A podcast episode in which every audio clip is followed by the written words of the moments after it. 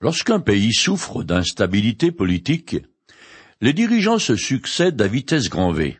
De plus, les changements de régime se font généralement à chaud dans un grand bain de sang. C'est en tout cas ce qui se passe dans le royaume d'Israël Nord. Chaque nouveau despote fait table rase, éliminant systématiquement tous les membres de la famille régnante précédente. Le dernier en date qui a pris le pouvoir s'appelle Zimri. Elle vient tout juste d'essuyer son épée dégoulinante de sang que déjà sa dernière heure commence à sonner. Je continue à lire le chapitre 16 du premier livre des rois.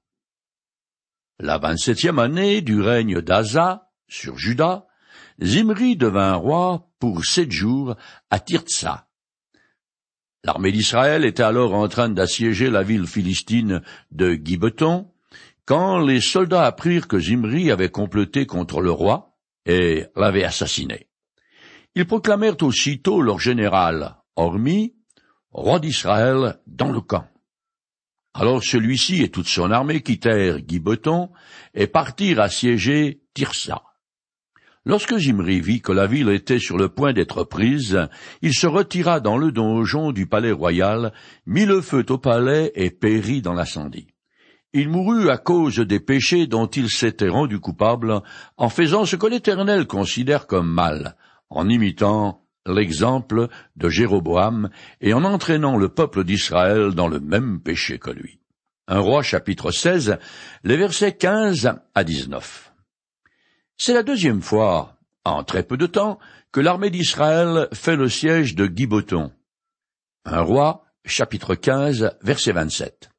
Apprenant l'assassinat du roi précédent, les hommes de guerre marchent pendant quatre ou cinq jours pour se rendre jusqu'à Tirza, la capitale du royaume. La fin de Zimri me rappelle celle d'Hitler. Sauf que Zimri n'a eu que sept jours pour massacrer tout ce qui se trouvait sur sa route. Mais tout porte à penser que ces deux individus étaient de la même trempe. Je continue plus loin en compressant. Alors les tribus du nord se partagèrent en deux parties. Une moitié du peuple se rallia à Tibni, l'autre moitié se déclara pour Omri. Les partisans de ce dernier l'emportèrent. Tibni mourut et Omri devint roi. Il régna douze ans. Il régna d'abord six ans à Tirza, puis il acheta la colline de Samarie.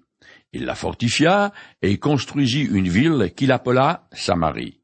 Omri fit ce que l'Éternel considère comme mal. Il agit encore plus mal que tous ses prédécesseurs. Il imita en tout l'exemple de Jéroboam. Il entraîna le peuple d'Israël dans le péché, en sorte qu'ils irritèrent l'Éternel leur Dieu par leur idolâtrie. Lorsqu'il rejoignit ses ancêtres décédés, il fut enseveli à Samarie, et son fils, Achab, lui succéda sur le trône. Un roi, chapitre 16, versets 21 à 28. La scission et la guerre civile entre les tribus du Nord durèrent entre quatre et six ans. Ces événements montrent la forte instabilité politique du royaume des dix tribus. Finalement, Omri, qui a le soutien de l'armée, triomphe, et cet illustre inconnu qu'est Tipni est exécuté en bonne et due forme.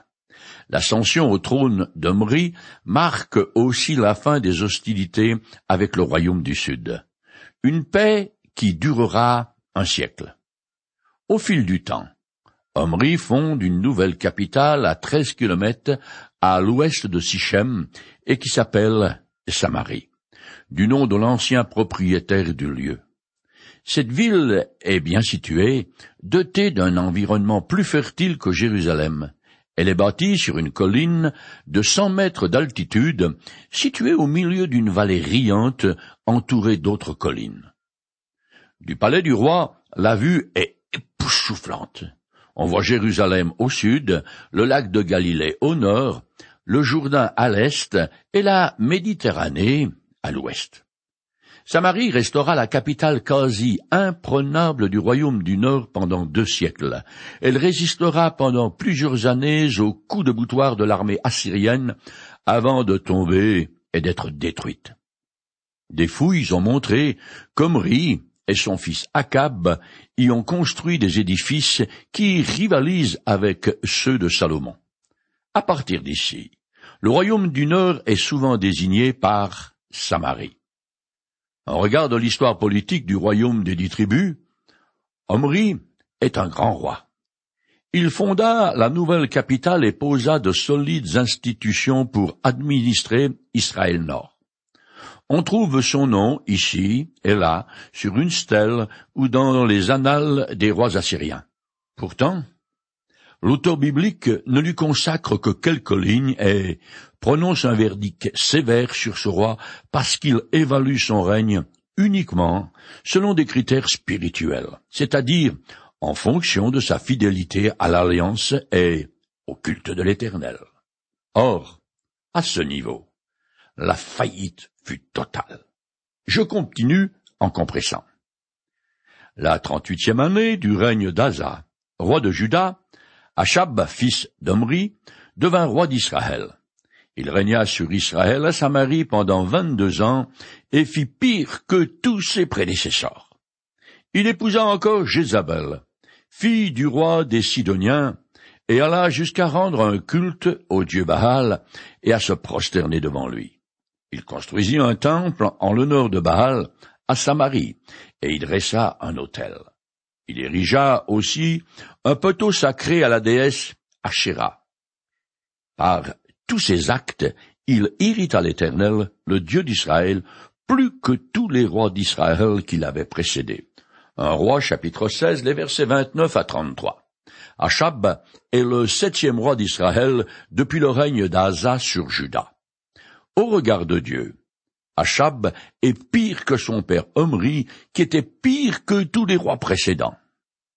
La courbe de la fidélité de ces rois est facile à tracer, c'est la chute libre. Il faut dire que Achab a trouvé la bonne épouse pour le seconder. Le père de Jézabel est prêtre d'Astarté, et il avait assassiné son frère pour se faire la main. Sa fille est non seulement sans scrupules, mais elle a aussi une passion pour faire le mal. Comme Salomon a construit le temple en l'honneur de l'Éternel, ce couple maudit en construit un à Baal, officialisant et encourageant ainsi son culte en Israël. L'histoire a connu un bon nombre de couples maudits. Il y a eu, par exemple, Philippe Ier d'Espagne et Marie la Sanglante, Henri II et Catherine de Médicis, qui fut l'une des responsables du massacre de la Saint-Barthélemy. On peut la remercier pour le quart de siècle de guerre civile en France. Cependant, la Palme d'Or et le Grand Prix reviennent sans conteste à Achab et Jézabel. Ils forment le couple qui est en tête de la liste des pires pestes que le monde a connues. Alors que jusqu'à présent, on célébrait encore l'Éternel sous la forme des vaudeurs, avec le couple maudit, c'est Baal, un faux dieu qui lui est carrément substitué. Le royaume des dix tribus se livre maintenant à un culte entièrement païen. C'est la rupture complète de l'alliance d'Israël avec l'Éternel. Je finis le chapitre 16. C'est sous son règne qu'un certain Hiel de Bethel rebâtit Jéricho. La pose des fondations coûta la vie à son fils aîné, Abiram, et lorsqu'on en posa les portes, son cadet, Ségoud, mourut. Cela arriva conformément à la parole que l'Éternel avait prononcée par l'intermédiaire de Josué, fils de Nun, un roi, chapitre 16, verset 34. Cette notice, en passant, sert à rappeler que les jugements annoncés par l'Éternel s'accomplissent. Avis aux amateurs, et à Jézabel et à Chab en particulier. Nous arrivons au chapitre 17 où apparaît un personnage des plus pittoresques.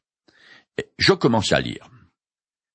Un prophète nommé Élie vint dire au roi Achab, Aussi vrai que l'Éternel, le Dieu d'Israël, que je est vivant, il n'y aura ces prochaines années ni rosée ni pluie, sauf si je le demande. Un roi, chapitre 17, verset premier. Élie signifie L'Éternel est mon Dieu. C'est tout dire. Il est originaire d'un village à l'est du Jourdain. Le roi Achab et son peuple rendent un culte à l'idole Baal, le soi-disant dieu de la pluie et de la fertilité, et compte sur son action pour leur garantir de bonnes récoltes. C'est alors que, comme un éclair tombant du ciel, Élie arrive impromptu et comme un cheveu sur la soupe à la cour pour annoncer les toutes dernières nouvelles de la part du vrai Dieu. Puis il quitte la ville. Par son porte-parole, l'Éternel va prouver que c'est lui qui est l'ordonnateur de la pluie et qui assure la fertilité. Élie est le prophète choisi par Dieu pour lutter contre l'idole Baal qui menace le culte du vrai Dieu. Achab et Jézabel ont le souffle coupé par l'ardiesse d'Élie, au point où quand ils réagissent, c'est trop tard. Le prophète a disparu. Je continue en compressant. Après cela, l'Éternel dit à Élie, Quitte ce lieu, va vers l'est et cache-toi dans le ravin du torrent de Kérit, à l'est du Jourdain. L'eau du torrent te servira de boisson, et j'ai ordonné aux corbeaux de te nourrir. Matin et soir, les corbeaux lui apportaient toutes sortes de nourriture et de la viande, et il se désaltérait de l'eau du torrent. Mais au bout d'un certain temps, comme il n'y avait plus de puits dans le pays, le torrent se dessécha. Un roi chapitre 17, les versets 2 à 7. Dieu met son serviteur à l'abri et le nourrit miraculeusement, mais il devient lui aussi victime de sa prophétie. Chaque fois qu'il va boire, il s'aperçoit que le niveau de l'eau a encore baissé, et il peut évaluer quand il va mourir de soif. Mais sa vie dépend-elle de l'eau du torrent ou de Dieu? Lorsque Jésus a parlé à la femme samaritaine à côté d'un puits, il lui a dit Celui qui boit de cette eau aura de nouveau soif, mais celui qui boira de l'eau que je lui donnerai n'aura plus jamais soif. Bien plus, L'eau que je lui donnerai deviendra en lui une source intarissable qui jaillira jusque dans la vie éternelle. Jean, chapitre 4, les versets 13 et 14. Tout prophète qu'il est, Élie doit apprendre à se confier en Dieu et non pas à l'eau du torrent. Je continue en compressant. Alors l'Éternel lui adressa la parole en ces termes. Mets-toi en route, et va à Sarepta. J'ai ordonné à une veuve de là-bas de pourvoir à ta nourriture. Lorsqu'il arriva à l'entrée de la ville, il aperçut une veuve qui ramassait du bois. Il l'appela et lui dit, S'il te plaît, va me puiser un peu d'eau dans une cruche pour que je puisse boire. Apporte-moi aussi un morceau de pain. Mais elle lui répondit, aussi vrai que l'Éternel, ton Dieu, est vivant, je n'ai pas le moindre morceau de pain chez moi. Il me reste tout juste une poignée de farine dans un pot et un peu d'huile dans une jarre. Je vais rentrer et préparer ce qui me reste pour moi et pour mon fils. Quand nous l'aurons mangé, nous n'aurons plus qu'à attendre la mort. Un roi chapitre 17, le verset 8 à 12. Sarepta est une ville phénicienne, située entre Sidon et Tyr. Dieu envoie son prophète hors d'Israël, où il pourra plus facilement se cacher. Il doit être nourri par une veuve, ce qui est une situation paradoxale, puisque les veuves et les orphelins font partie des catégories les plus démunies, et ne survivent que grâce aux aumônes qui sont plus que maigres au temps de famine. Comme elle habite la frontière avec Israël, cette veuve connaît l'Éternel au moins de nom. Elle discerne qu'Élie est prophète. Je continue en compressant. Élie reprit. Sois sans crainte, rentre, fais ce que tu as dit seulement. Prépare-moi d'abord, avec ce que tu as, une petite miche de pain, et apporte-la moi. Ensuite, tu en feras pour toi et pour ton fils. Car voici ce que déclare l'Éternel, le Dieu d'Israël. Le pot de farine ne se videra pas, et la jarre d'huile non plus, jusqu'au jour où l'Éternel fera pleuvoir sur le pays. La femme partit et fit ce qu'Élie lui avait demandé. Pendant longtemps, elle eut de quoi manger. Elle et sa famille, ainsi qu'Élie. Le pot de farine ne se vida pas, et la jarre d'huile non plus. Un roi chapitre 17, les versets 13 à 16. Élie invite cette veuve à faire un pas de foi géant en lui donnant tout ce qu'il lui reste à manger et à compter sur Dieu pour elle-même et son fils. Alors qu'Israël rend un culte à Baal et connaît la faim et la soif, cette femme païenne, en se confiant en l'Éternel, expérimente la providence divine. Je continue. Quelque temps après, le fils de la veuve qui avait accueilli Élie tomba malade.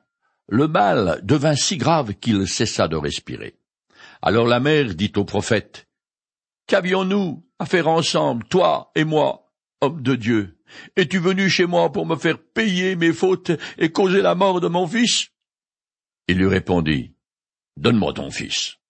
Il le prit, et des bras de sa mère, le porta dans la chambre haute où il logeait, et l'étendit sur son lit. Un roi chapitre 17, les versets 17 à 19. La chambre haute est construite sur la terrasse de la maison. Elle sert de réserve à provisions et de chambre d'hôte. La réaction effrayée de cette veuve est classique de la part de quelqu'un qui connaît mal Dieu et qui est confronté à une tragédie. Elle reproche à Élie, un homme trop saint, d'être venu chez elle, une pauvre païenne, parce qu'il est au service d'un Dieu qui juge. L'apôtre Pierre a manifesté le même sentiment que la veuve quand, après s'être jeté aux pieds de Jésus, lui dit, Seigneur, éloigne-toi de moi, car je suis un homme péchard. Luc chapitre 5 verset 8. Je continue jusqu'à la fin du chapitre 17. Puis Élie implora l'Éternel. Ô Éternel, mon Dieu, cette veuve m'a accueilli chez elle. Est-ce que vraiment tu lui voudrais du mal au point de faire mourir son fils?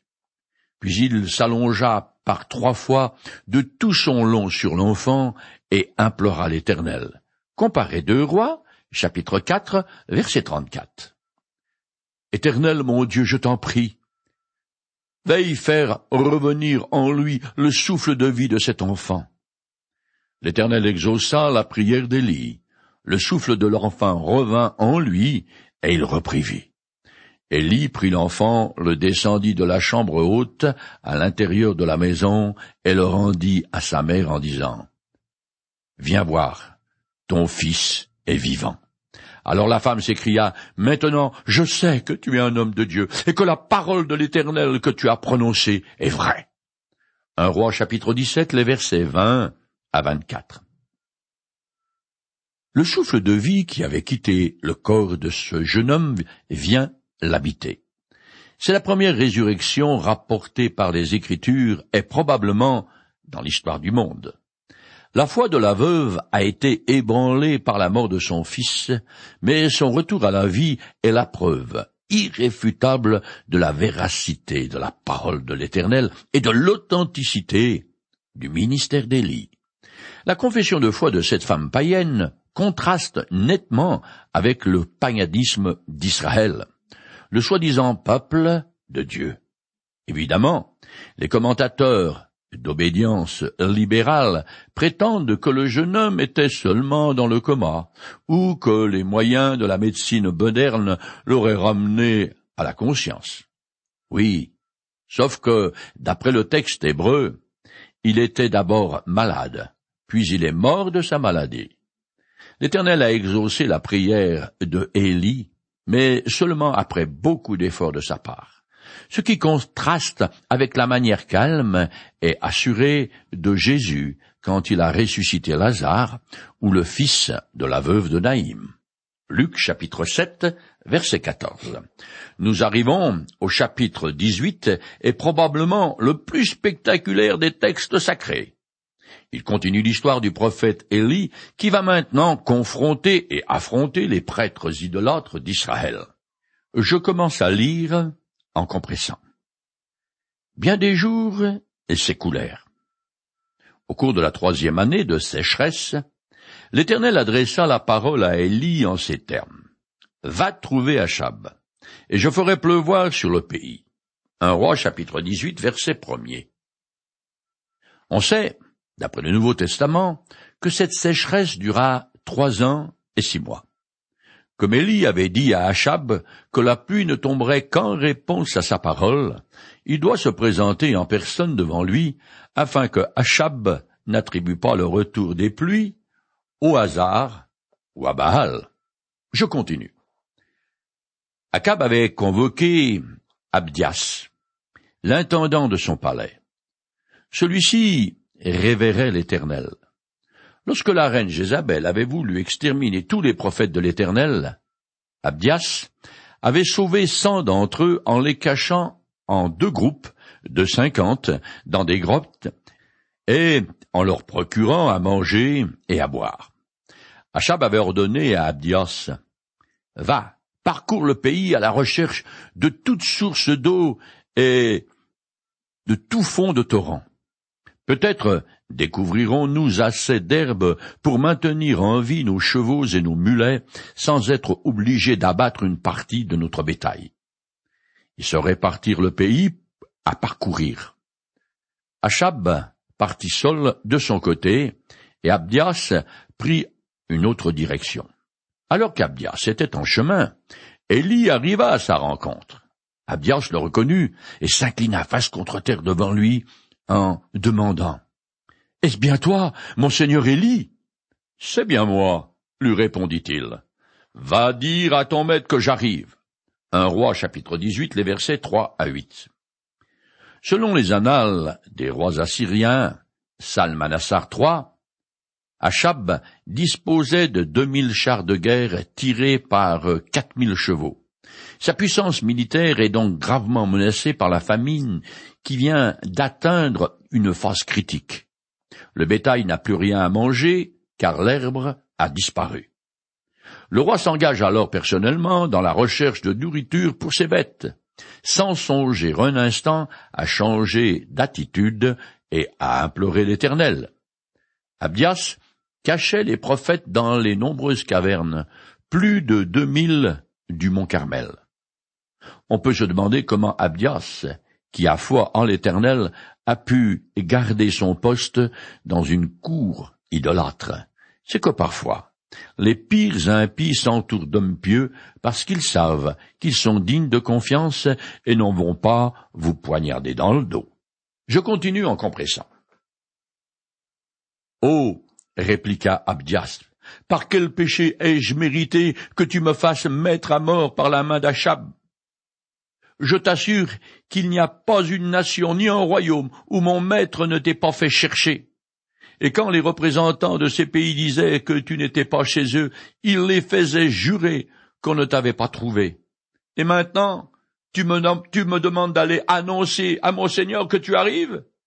Mais à peine t'aurais-je quitté que l'Esprit de l'Éternel te transportera je ne sais où. Moi j'irai t'annoncer à Achab, mais il ne te trouvera plus, et c'est moi qu'il tuera. Élie lui dit, Aussi vrai que l'Éternel, le Seigneur des armées célestes, au service duquel je me tiens, est vivant, je t'assure que je me présenterai aujourd'hui même devant Achab.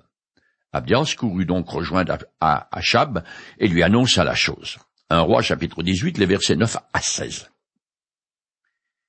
La rencontre impromptue d'Élie fait présager au pauvre Abias que sa dernière heure vient de sonner, et il sent déjà son coup raccourci. Mais Élie lui jure qu'il ne va pas disparaître par enchantement comme il le fait d'habitude.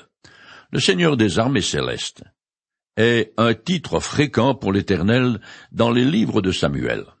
C'est ici la première fois qu'il apparaît dans le livre des rois. Je continue. Alors Achab vint à la rencontre d'Élie. Lorsqu'il l'aperçut, il lui cria, Te voilà, toi qui sèmes le malheur en Israël.